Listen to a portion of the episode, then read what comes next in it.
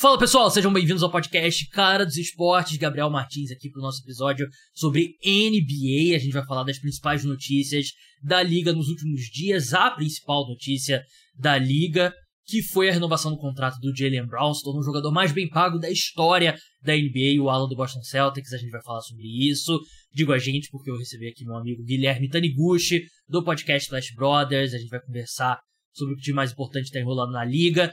Dois recados antes da gente entrar no programa. O primeiro, como eu avisei no último episódio de NBA, a partir de agora, durante off-season, podcast Cara do Esporte, um episódio semanal sobre NBA. Eu vou deixar a possibilidade de um segundo para quando tiver notícia grande, tipo uma troca importante, alguma notícia, sempre sai notícia importante. Então vou deixar aí essa flexibilidade, mas pelos próximos meses, pelo menos até agosto, talvez início de setembro mude a gente vai com o episódio sempre postado na madrugada de quarta para quinta-feira. Segundo recado, não deixe de seguir o podcast no seu aplicativo de podcast, Spotify, Apple Podcast, Google Podcast.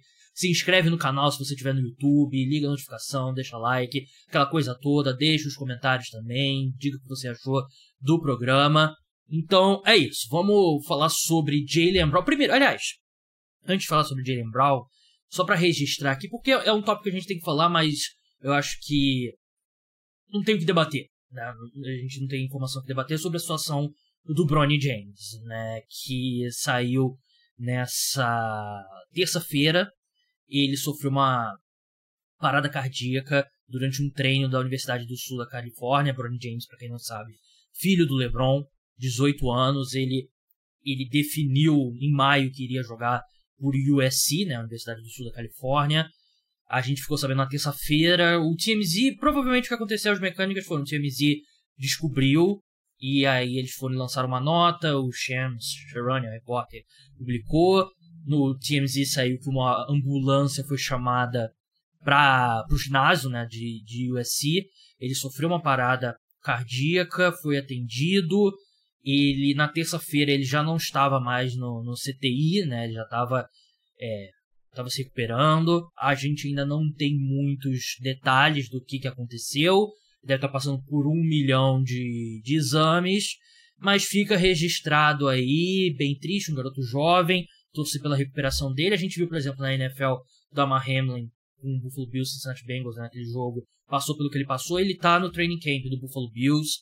Então vamos torcer para que seja o mesmo com o Brony. Foi um choque, né? Não tem o que debater, né? Eu não, nem coloquei na pauta que a gente ia falar, porque não tem que debater, a gente não é médico, a gente não sabe o que, que aconteceu. Mesmo se a gente fosse médico, a gente não tem acesso ao, ao Brony, né, para saber o que, que aconteceu com ele, né? Tenho certeza que ele tá recebendo o melhor tratamento possível e imaginável, mas realmente foi um choque quando saiu a notícia na terça-feira de manhã aqui no Brasil, né?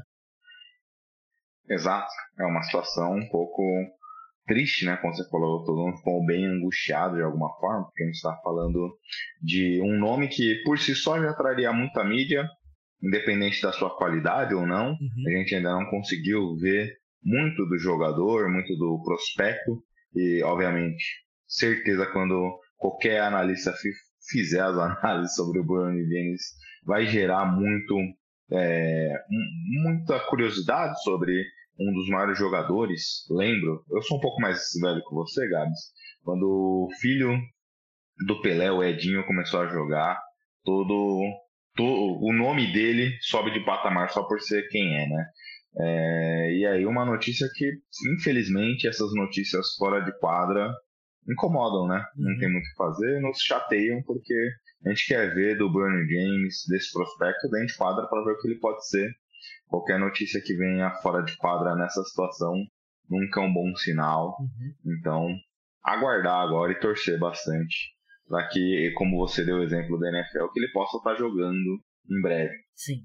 É, e não tem, tem a família ficou de divulgar boletins, até agora não tem, imagino que não tem nenhuma atualização e vão torcer pela recuperação do Brony só fazer o registro aqui, como eu falei, né? Que a gente gosta de debater sobre as coisas, tem que debater aqui, né? E eu tenho, eu vi nos meus comentários lá nos vídeos, o pessoal certamente tem umas opiniões. Eu até mandei pro Gui, né? Que já começa as teorias da conspiração e tal, e assim. Se nem médico de fora eu acho que deveria especular, porque não tem acesso, ninguém sabe o que de fato aconteceu. Se vocês que não são médicos especular sobre motivos é, é pior aí. Vamos passar agora para Jalen Brown. Jalen Brown renovou, a novela acabou. Cinco anos, 303,7 milhões de dólares, dá uma média salarial de 60,7 milhões por temporada. O jogador mais bem pago da história da NBA. Ele supera em média salarial Nikola Jokic, 55 milhões, que é atual número 1, Curry, 53. Vai ter jogadores que o Max vai começar a contar ainda, né, que já vai chegar a um valor um pouco mais alto que isso, mas 60,7 milhões de dólares por ano era o máximo que o Jalen Brown poderia assinar. Ele pôde assinar esse contrato porque ele foi escolhido para a seleção ao NBA, né? Então ele pôde assinar o Super Max. Se ele não tivesse sido ao NBA, o valor que ele poderia assinar era tipo 35, 40 milhões de dólares, um negócio do tipo. E até se ele chegasse no mercado, os times poderiam até oferecer mais do que o Boston Celtics, né? Tem uma regra lá que o time pode oferecer, tem um limite quanto que pode oferecer de aumento ao jogador que eles estão renovando o contrato. Mas enfim, foi alvo de muita especulação. Demorou mais do que o esperado, porque a gente viu vários Supermax sendo assinados, né? A gente viu Tyrese Burton, a gente viu Lamelo Ball, a gente viu Desmond Bain. Não Supermax, não, Max, né, no caso deles.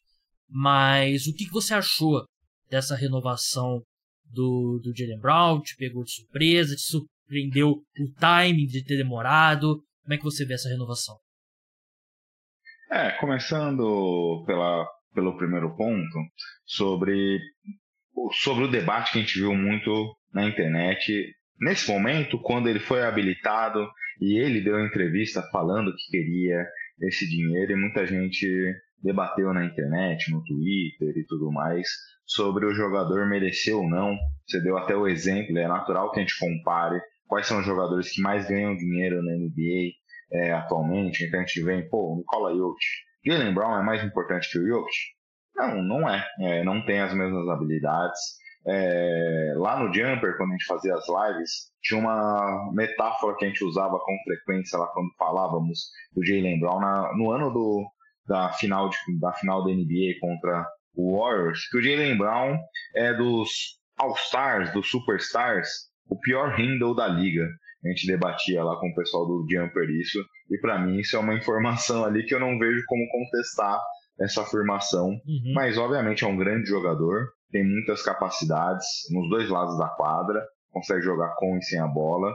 É, e, a discussão sobre ele merecer ou se ele se faz sentido esse dinheiro, a partir do momento que o Boston está numa situação de que se ele não pagar e se ele fosse a mercado, outros times poderiam oferecer mais dinheiro, não tem muito o que fazer, né? O Celtics não tem como retroagir é, nesse estágio da, desse núcleo da sua jornada é, não ter um jogador como esse no seu elenco. Então é, é uma situação meio ingrata, né? Porque me, me lembra um pouco aquela teoria dos jogos, que você, se você mente, você pode perder, se você fala a verdade, mas o outro mente, então tem toda aquela dinâmica da teoria dos jogos que é bem legal, vale dar uma pesquisada para quem não conhece. E o Celtics estava com a arma apontada na cabeça tendo que dizer sim. Então, eu acho natural é, ele renovar. Como você falou, é, sobre a questão do tempo, é, o, o, ninguém estava confortável para pagar esse dinheiro. Então, certamente o Celtic deve ter tent, tentado aí negociar ao longo do tempo, até que viu que, putz, não tem nenhuma condição aqui de é. reduzir esse valor, já que é, a resposta é ou me dá o máximo eu não aceito, você, você não vai perder o jogador.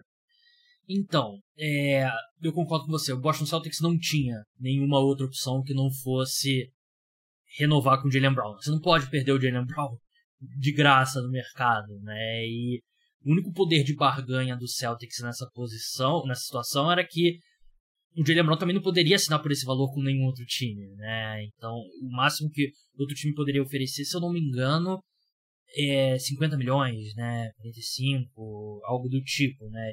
Ou não lembro, acho que a questão é da duração também, que pode ser quatro anos ao invés de cinco, né? Se ele fosse, é, se ele fosse para outro time. Então, ele, e assim, ele não recupera esse dinheiro, né? Porque eu lembro muita, lembro que tinha muita discussão, principalmente no Kawhi, ah, se ele sair de San Antonio, assinar com outro time, ele vai recuperar em, em patrocínio, porque ele vai para um mercado maior, né?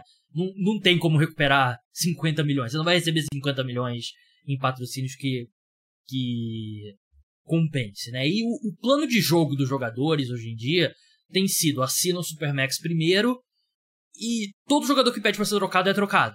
Então não tem não tem nenhum, assim, não é detrimento pro Jalen Brown, né? Ele vai, se ele quiser ser trocado daqui a um ano, dois anos, o Celtics vai ter que trocar ele, né? É o que a liga tem mostrado.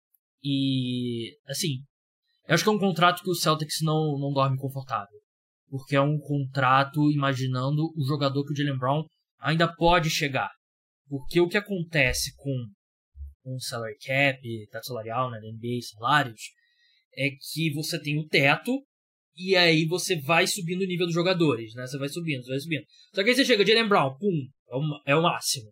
Só que ainda tem Curry, Jokic, Yannis e Doncic, Embiid, LeBron, Kevin Durant, Devin Booker, jogadores melhores que o Jalen Brown, só que eles literalmente não podem assinar por mais do que isso. Então você tem um grupo de jogadores no Supermax que o Jalen Brown claramente é um dos piores. E é uma realidade. Eu, eu peguei uma lista, eu peguei a lista aqui, mais ou menos dos jogadores que estão no, no Supermax. Stephen Curry, Giannis, Damian Lillard, é, Joel Embiid, Luka Doncic, Nikola Jokic, e aí você tem Carl Anthony Towns, que eu acho que é também é um questionável. Tem Rudy Gobert também, que ele se qualificou por ter sido defensor do ano, e eu acho que nem é os 35% do cap o Gobert, eu acho que é um pouco menos. Só que o Jalen Brown, em termos de talento, ele não tá no nível desses jogadores, né? Só que é uma, é uma realidade de como os contratos são feitos na NBA. E aí você. O que, que você prefere? Você prefere pagar 60 milhões de dólares por ano de Jalen Brown? Ou perder o cara de graça? Claro que você vai pagar 60 milhões de dólares. E se você tiver que se preocupar depois, você vai se preocupar depois. A questão é. Eu não achei que o Jalen Brown foi tão bom defensivamente na última temporada quanto a gente já viu. Ele se machucou, teve um corte sério na mão dele, né? Que eu acho que atrapalhou o desempenho dele. Só que assim, tem a história que todo mundo tá pensando, que você já citou. A questão do controle de bola dele. o pessoal tem muitos vídeos no YouTube que mostram ele tendo muita dificuldade para driblar com a mão esquerda. O quanto que isso é meme e o quanto que isso é realidade, Gui, porque pagar 60 milhões de dólares por um ala que não tem a mão esquerda para driblar, que vai ser tipo aquele vídeo do, da NBA no basquete dos anos 30, né? Que é o jogador driblando só com uma mão. É meme ou é real isso? Não, o, o, o pra mim eu, eu quase sempre parto. Eu sou velho, né, Gabs?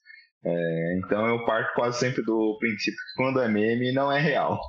Eu acho que é meio é, termo. Mas, é, mas aqui concordo contigo, é meio termo. É, não é que seja 100% problema, mas obviamente ele encontra muita dificuldade. Ele não é aquele típico jogador que a gente imagina que nem o Zion, que é uma aberração física, o Yannis e tudo mais, mas ele, os dribles dele, de maneira geral, ele não é um cara que tem um rendo, consegue desviar obstáculos e tudo mais, fazer Eurostep. Ele é um cara mais de linha reta, né? Ele é um cara mais de explosão para chegar do ponto A ao ponto B. Então, né? Seja com a mão esquerda, obviamente, com a mão esquerda ele tem uma dificuldade maior.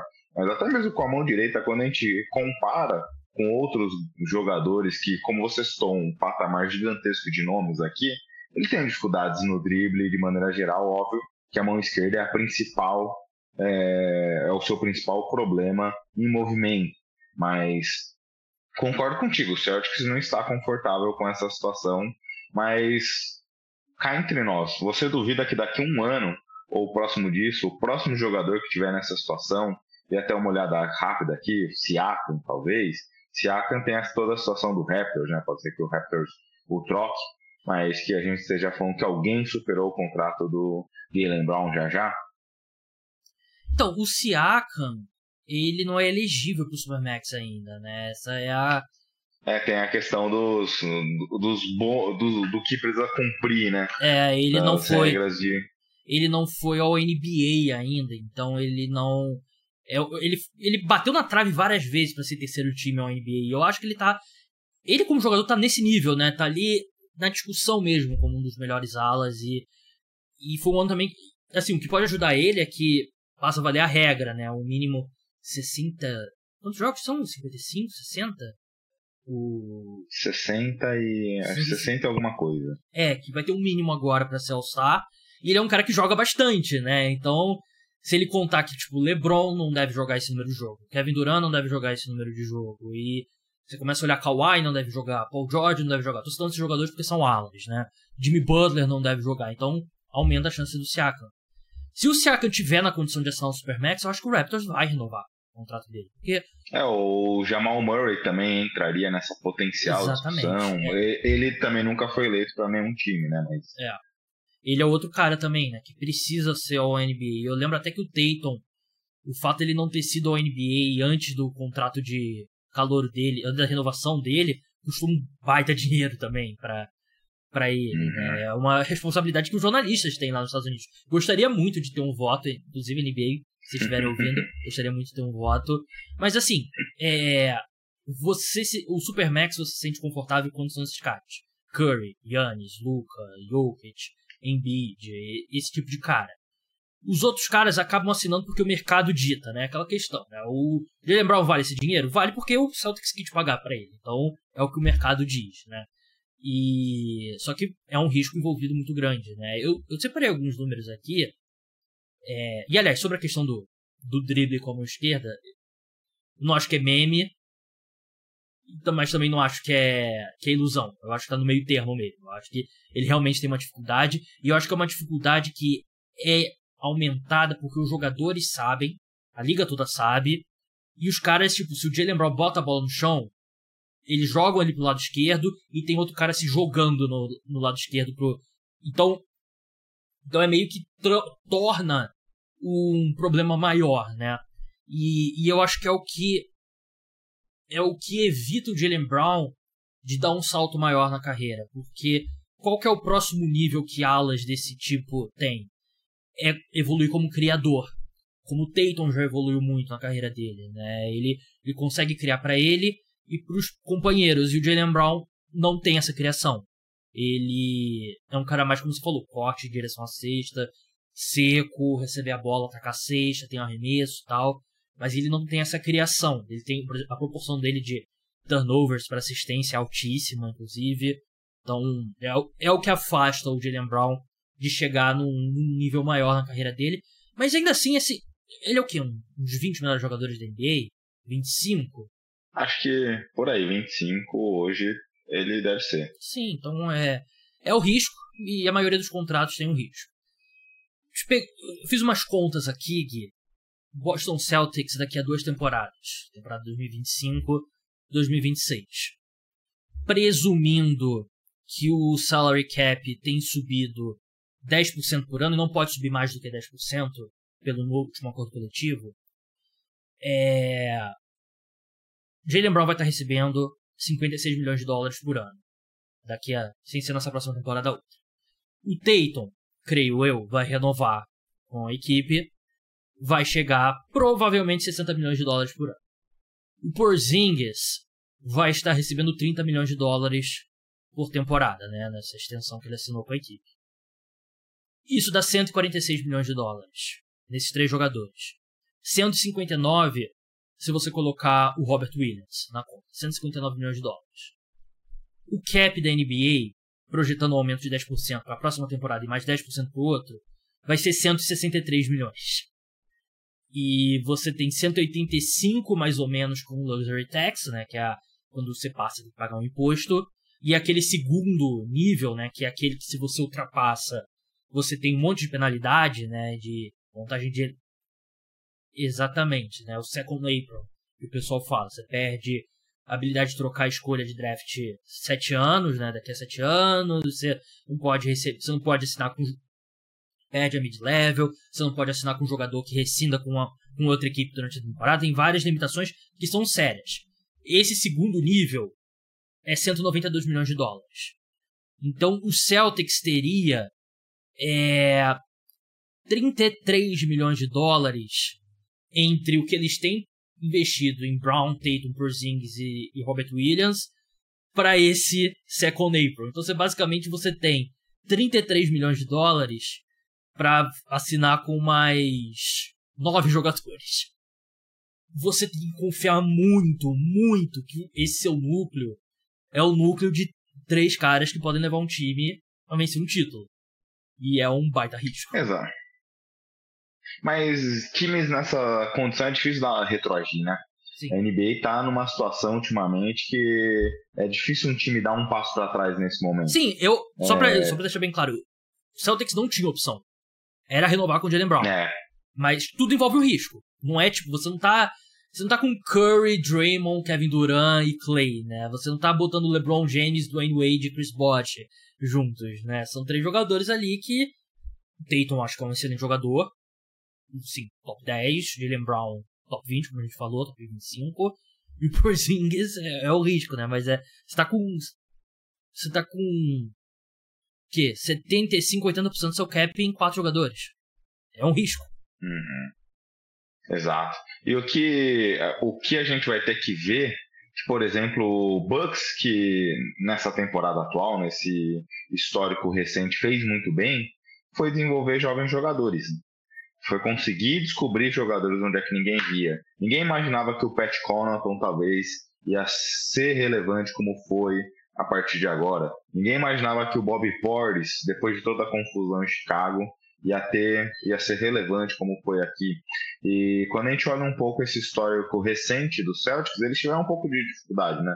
É, Romeo Langford, Edwards, tem outros, tem, tem alguns jogadores que eles fizeram, que eles escolheram em drafts recentes, em escolhas de primeiro round ou começo do, do segundo round, que tiveram dificuldades para se desenvolver. Peyton Pritchard começou bem, depois caiu. Há outros nomes se a gente for pensando na memória, a gente vai resgatar. E esse é o tipo de erro que, como você falou, com uma questão financeira tão limitada, o, o front office do Celtics não vai mais poder se dar o luxo. Eles vão ter que conseguir descobrir jogadores, que obviamente é fato. Qualquer free agency a partir de agora, desses novos contratos que vier a sair pelo time do Boston, vai dificilmente ficará nesse time porque as multas são muito caras é, e é difícil manter, é difícil você ser um Golden State Warriors ou até mesmo um Bucks que assumiu muitas multas aqui. Obviamente, o time pode fazer essa situação, mas a limitação acaba sendo muito mais crítica, como você falou agora, olhando essa segunda linha uhum. do nosso das restrições financeiras. É, e era só dinheiro, né? antigamente, até a última temporada, por exemplo, o Warriors, o dono tem dinheiro infinito, pô, bota aí qualquer coisa, né? Mas agora não é só dinheiro, né? Agora é o time pede muita coisa. E, por exemplo, provavelmente vai custar o Derek White, né? Você, essa renovação do Jalen Brown, provavelmente você vai perder o Derek White, né? Como eu, aqueles jogadores que eu falei, o Derek White, ele vai entrar no, na última temporada do contrato dele, né? E ele é um cara que eu acho que vai ter valor considerável. Eu acho que ele é um cara de Sei lá, acho que é um absurdo ver ele assinar por 35 milhões de dólares em algum lugar na, na próxima off-season, não acho. 30, 30. Olha, eu, eu, acho que uns 25, vai. Eu acho que 25 eu. Porque, assim, porque a gente. Eu tô imaginando também que ele jogando em tempo integral sem a presença do Marcos Smart, eu acredito que ele vai crescer. E eu até acho que ele já jogou. Hoje saiu até a notícia que já foi confirmado que ele vai ser o PG titular da próxima temporada, né? É, acho que não que a gente esperasse algo, algo diferente disso, né? Mas é, eu acho que vai custar o Derek White, né? E claro que entre uhum. Jalen Brown e Derek White, claro que você vai optar pelo, pelo Jalen Brown, né? Mas é o tipo de é versatilidade que você perde, né? Você não vai e esse novo acordo coletivo ele meio que acabou com a classe média da NBA, né? Esses caras ali de de 20, 25 milhões vão ser bem poucos, porque os times ou vão pagar estrelas ou vão querer economizar, né? E aí o, a classe média ali da NBA se fudeu, né? não tem, não tem outra forma de, de dizer. É. é por isso que o Adam Silver quer colocar mais dois times aqui para essa classe média poder é. ser estrela em algum outro lugar. É, acho que é o, é o que ele conta, né? Talvez é o que os jogadores contam, né? O, o sindicato do, dos jogadores, mas ainda assim eu acho que esse acordo coletivo foi muito ruim para os jogadores, né? Porque limita quanto que os times podem gastar com o salário, né? Eles podem até falar, ah, agora aumenta um pouco o piso e tal, não sei o quê, mas, pô, vai ter muito jogador que. A gente já, a gente já viu os efeitos nessa, nessa off-season. Né? A gente viu, pô, John Collins sendo trocado por nada, James Harden sem mercado, e a gente viu vários exemplos disso, e acho que o Celtics vai sentir nessa temporada, quando tiver que renovar com o Tatum, e aí a situação vai ficar bem complicada, e você tem que ter bastante confiança que você vai brigar por um título com Jalen Brown, Jason Tatum e por Zingis. Eu acho que é uma uhum. é um risco considerável. Você acha, assim, o que essa renovação faz é encerrar qualquer especulação de troca do Jalen Brown partindo do Celtics, né? Nesse momento ele só pode é, acho que daqui a um ano só que ele poderia ser trocado. Não sei se na janela ele já poderia, mas acho que é só na próxima. Não, não, ainda não. Porque o, a extensão, o contrato só começa a valer para a próxima temporada. Né? Ah, né? é. Então, 24, 25. Então vai demorar um pouco até acontecer. Já teve muitas rusgas do Celtics com o Jalen Brown, né? Que ele não gostou de ter sido especulado em algumas trocas, né? Desde lá atrás com o Anthony Davis, depois na época do Kawhi, Paul George, é, Kevin Durant mais recente. E aqui é o dinheiro. O dinheiro falou muito alto, é muito dinheiro.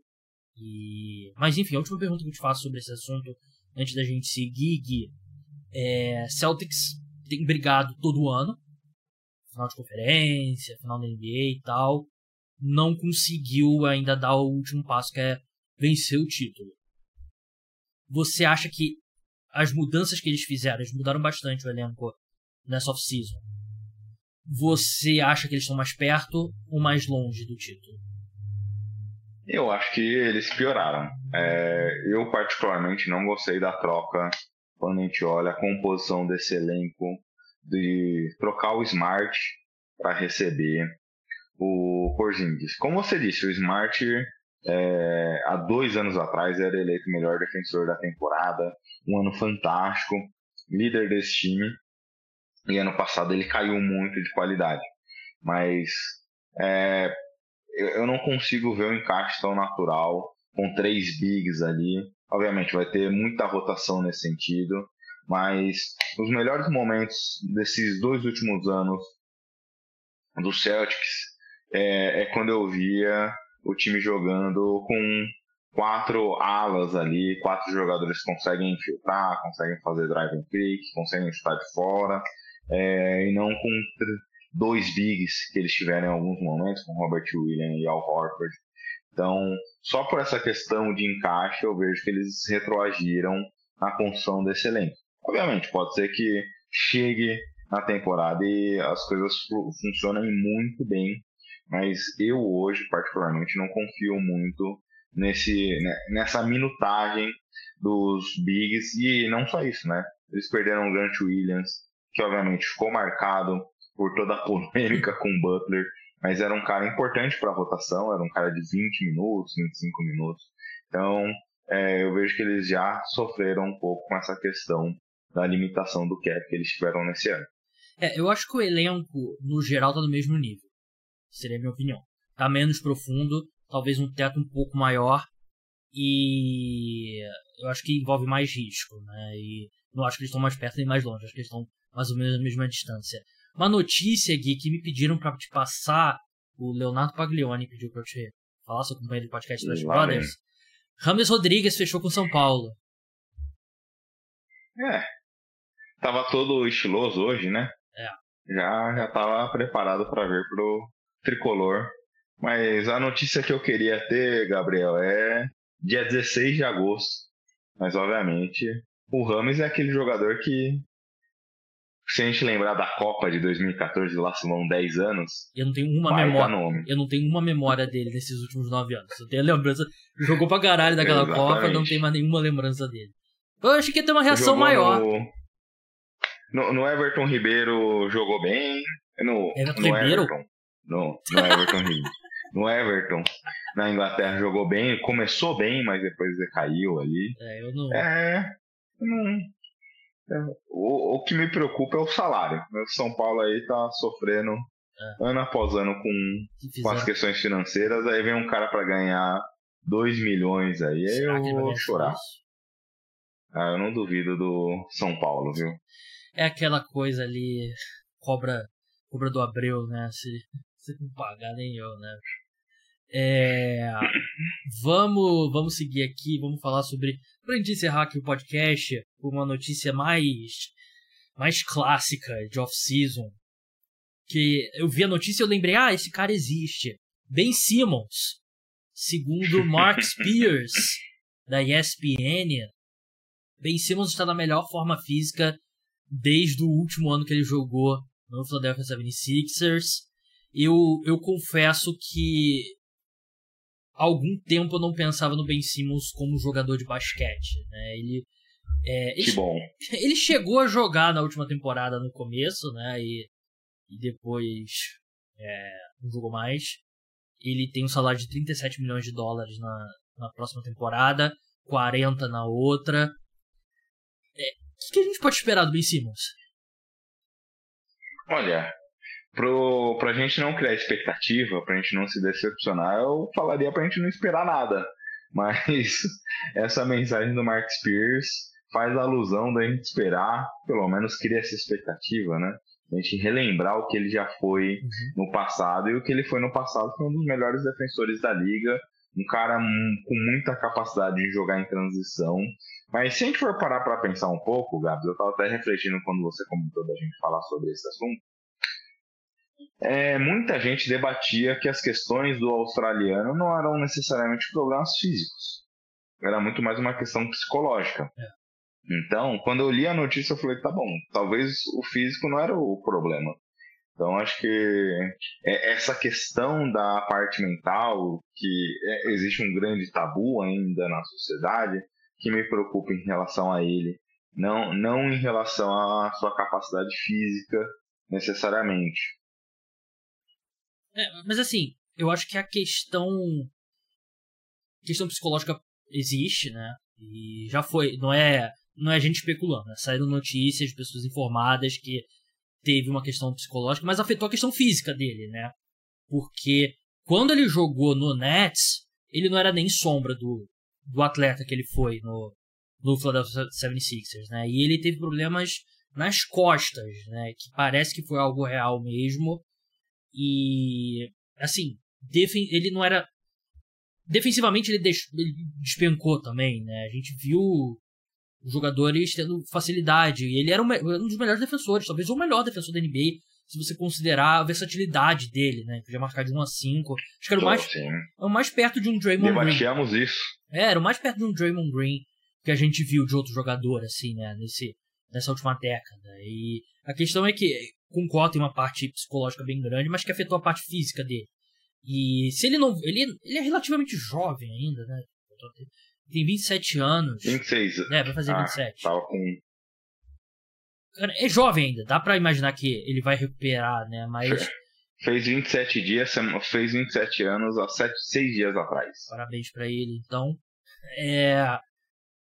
Assim, é difícil imaginar que ele vai ser o mesmo fisicamente antes da lesão. E a questão também, vamos ser sinceros, ele não parece o cara mais apaixonado por basquete no mundo, né? Porque.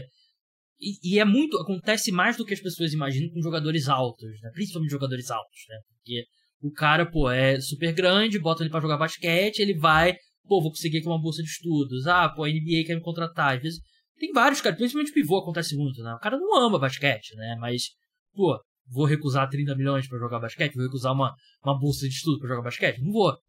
E eu até citei isso no podcast, né? O, o, uma das posições do Portland Trail Blazers que é, eles sabem que o Lillard não vai fazer greve porque ele gosta muito de jogar basquete. Ele não vai deixar de jogar basquete. E foi assim com o Kevin Durant também com os Nets, né? Os Nets sabiam que ele não ia não ia parar de jogar basquete. Ele não ia fazer uma greve e deixar de jogar, porque ele gosta muito de basquete. O Ben Simmons não. O Ben Simmons, ele. A gente sabe que ele. Ele não fica triste. Não parece ficar triste, pelo menos. Se ele não tá em quadra, né? E. Sei lá, ele pode postar todos os videozinhos de exercício no Instagram. Teve a foto lá que o pessoal disse que foi, teve Photoshop e tal, que ele tava bombadão. Mas eu só vou acreditar com o Ben Simmons vendo. Quando ele eu não digo nem assim, ah, o Ben Simmons que agora arremessa de 3 bem, que agora tá pontuando 25 pontos por jogo e tal. É, é voltar o que ele era antes no, no Philadelphia 76ers. É um cara que, como você falou, puxa a bola na transição, bota bastante velocidade e defende o melhor ala do adversário. Se ele voltar a ser isso, aí eu vou acreditar, mas eu só vou acreditar vendo com ele. É, com o Ben Simmons, é, essa é uma coisa que me incomoda muito com essa geração atual. Infelizmente, e... acho que começou muito com o meu com o meu Kawhi Leonard lá nos Spurs. Achei que você falou da Gen Z em uma... geral. Não, porque a gente vive uma geração de jogadores que quando eles se machucam, de maneira geral, a gente não tem muita clareza de quando eles vão voltar, de qual é o plano de retorno, do que está acontecendo de fato, qual a gravidade. O Ben Simmons, desde a, desde a primeira lesão dele, a gente nunca soube com detalhes o que, que aconteceu, qual o, o que acontece para ele voltar, qual é o planejamento, qual a gravidade. Sempre ficou, não. Ele vai voltar, pode ser que ele volte, pode ser que ele não volte. É, eu, quando tava, tinha o Kawhi para torcer, era frustrante como torcedor, nem como analista ainda. É, você não conseguir saber qual o planejamento do time para a próxima temporada. Kawhi joga, não joga? A lesão é grave, não é? E nunca vinha um reporte claro. É a mesma coisa com o Ben Simmons. Ah, pode ser que ele seja na melhor forma, mas. E aí, ele tá treinando já com bola? Ele já tá participando de coletivos? É, porque há dois anos atrás a gente via nessa época ele acertando bola de três, né? É. Se a gente vesse um vídeo dele agora jogando com, arma, com amadores e conseguindo disputar, putz, ia ser um alento de alguma forma, mas nem isso a gente vê. Então essa falta de informação por, por esses profissionais nessa faixa etária, o Zion é muito disso também. O que, que a gente vê de notícias do Zion aqui? Nada. Então é difícil a gente conseguir especular até, né? É. Porque a gente não tem nada de concreto em relação a ele. É, eu tenho a sensação hoje em dia que a maioria das lesões o jogador demora muito mais para voltar do que do que a especulação inicial, né? E assim, o Kawhi é um exemplo extremo porque o Kawhi eu acho que não é uma questão que o Clippers está escondendo. Eu acho que o Clippers não sabe. E eu acho que tem muito também do Kawhi dele sentir que o Spurs não tratou bem da lesão dele inicial no quadril e acho que ele não confia mais em time nenhum. E não é assim, especial do Clippers. Mas todo jogador parece que demora um pouco mais. Né? E o Ben Simmons, assim, inicialmente era greve, depois ele ah, não ia jogar porque não estava se sentindo bem para jogar mentalmente, que eu acho que é justo, mas é uma justificativa. E aí depois passou para a questão das costas, né? E realmente essa falta de. Teve o famoso treino com o celular no bolso, né? Exatamente. E sabe uma coisa que, assim, eu não entendo? Por que, que o Ben Simmons não vai jogar a Copa do Mundo? Por que, que o Ben Simmons não se prontificou a defender a seleção da Austrália? Porque eu acho que esse é o, cenário ideal para ele voltar a jogar, né? E. Sim, nem que ele. Às vezes ele não seria titular, provavelmente não seria titular, mas jogar um pouco, mostrar que ele tá bem e tal. Mas. Eu não entendo, assim, eu acho que é mais. É, mostra, assim, que ele. Ele não tem muita vontade de jogar basquete profissional. Porque eu acho que seria o cenário perfeito para ele, para ele quebrar o gelo, pelo menos, antes da, da temporada da NBA. Porque não tem. Ninguém vai pressionar a Austrália para ser campeã, né? Não tem. Tem essa pressão em cima da Austrália, né? Claro que é uma das melhores seleções, você imagina que vai para as quartas, quem sabe semi. Mas eu acho bem decepcionante ele não ter. Eu acho que ele deveria ter se pontificado para jogar pra, pela seleção para quebrar um pouco o gelo. A carreira dele é composta por situações estranhas, né? O high school ele jogou e quase não jogou. Também falou teve problemas, acabou não atuando. Prime o primeiro ano dele no Sixers não atuou. Então, quando a gente olha. A LSU também ele não jogou. Geral, ele não jogou o NIT, é. né? Que é aquele torneio da tipo, segunda Isso. divisão do, do March Madness, e também não jogou. Exato. Então é um jogador que é, sempre tem alguma lembrança em toda a sua carreira dele não querer jogar em algum lugar, né? É. Então é, é decepcionante. É, é a cara dele. Assim, eu ainda. Quanto mais jogador talentoso na NBA, melhor. Eu gostaria que ele voltasse. Só que assim, a gente gostar, ele. Tem que ele gostar, né? E eu não sei também o quão motivado eu estaria para jogar com centenas de milhões de dólares. Não centenas, né? dezenas de milhões de dólares, pelo menos, na minha conta. Provavelmente também não ia querer o pessoal gritando comigo, errar lance livre. E, pô, o pessoal. Imagina a primeira vez que ele jogar contra o Atlanta Hawks, né? Contra o Trey Young, né? O que o pessoal vai falar, né? E ele. Ele acabou. Eu não lembro agora, ele jogou contra o Sixers na Filadélfia? Eu lembro que o. Não, ele. Que ia ser o primeiro jogo, ele, ele não jogou. Pra né? voltar, É. não voltar. É, ele, Ele jogou, acho- não encarou isso daí. Pessoal, episódio de NBA na próxima madrugada de quarta para quinta-feira. Não deixe de escutar. Vai ter episódio antes disso, se tiver uma notícia importante. E escute o podcast Flash Brothers. Agora tá num- numa programação ideal. Você pode escutar o podcast Flash Brothers no início da semana e escutar o podcast Cara dos Esportes no meio da semana. Depois, quando voltar dois episódios, você finge que o podcast Flash Brothers nem existe, bloqueia nas redes sociais, brincadeira, claro. É, Gui, muito obrigado pela sua participação. O que, o pessoal pode esperar do- nos próximos episódios do podcast? Fala, Gabi. Sempre um prazer estar aqui contigo. Você chamou hoje, eu prontamente aceitei aqui, porque é um prazerzaço gravar aqui com o cara dos esportes, falar com esse público, um dos podcasts mais ouvidos da NBA aqui no Brasil, então sempre legal. Próxima edição, Gabriel, vai ser uma edição bem legal. A gente gravou ontem e o Leonardo não pôde participar hoje aqui porque está editando lá o podcast, deu mais de duas horas para variar. Mas contamos a década do Denver Nuggets. Legal. Como o Denver se tornou campeão. Eu até fiz uma brincadeira lá no começo do podcast, é que eu nem lembrava disso, fui lembrar na- no material de pesquisa que a troca do Carmelo Anthony cedeu uma swap pick pro Denver com o Knicks, que gerou o draft do Jamal Murray. Então, como as coisas. É, essa é a parte legal do Década Splash. A gente poder entender essas correlações de algo que aconteceu em 2011 com o que veio a ser concretizado em 2016, que veio a levar um dos maiores jogadores da história do Denver. Então, isso e muito mais você vai poder conferir segunda-feira no podcast BR. É, o o Denver Nuggets acho que é uma das montagens de elenco mais interessantes da NBA atualmente, né? Porque Muito. quando você tem aquele time amontoado de estrelas, eles construíram um time de uma forma muito orgânica, pontuaram com algumas trocas, algumas contratações no mercado de free agents. Tem, a maior estrela deles foi a uma escolha de segunda rodada, né? A melhor escolha da história do draft, então programa que eu recomendo bastante. Último recado aqui que o Léo pediu pra eu te mandar. É, fala pra esse safado parar de dar lance em jogador meu no Fantasy. Então, é, não sei do que, que se trata, não sei qual Fantasy, mas. tá- Você vai jogar um fantasy de NBA aqui É. e eu meti 25 milhões no contrato do Porzingis e o Leonardo acabou de cobrir. Então pode dar mais um lance aí pra, pra ferrar a vida do Léo, que ele não quis participar aqui também, né? Então. Eu tento, eu tento intercalar os Splash Brothers aqui pra não ter ciúme, né? Mas o Léo não quis participar, mas muito obrigado. Sigam lá o podcast Splash BR, podcast irmão aqui de NBA, do podcast Cara dos Esportes. Pessoal, que eu já falei, podcast volta aí na madrugada de quarta pra quinta. Domingo tem episódio sobre NFL, preview da AFC Norte, AFC Norte, Steelers, Browns, Bengals e Ravens. A gente fez AFC Sul do Colts de Guilherme Taniguchi no episódio exclusivo para apoiadores. Então, até a próxima. Pra Tchau. variar, me boicotando a torcida dos Colts. Nunca, jamais. Amo torcer dos Colts. Tem muitos. Tem até amigos que torcem. Mas é isso, pessoal. Boa noite.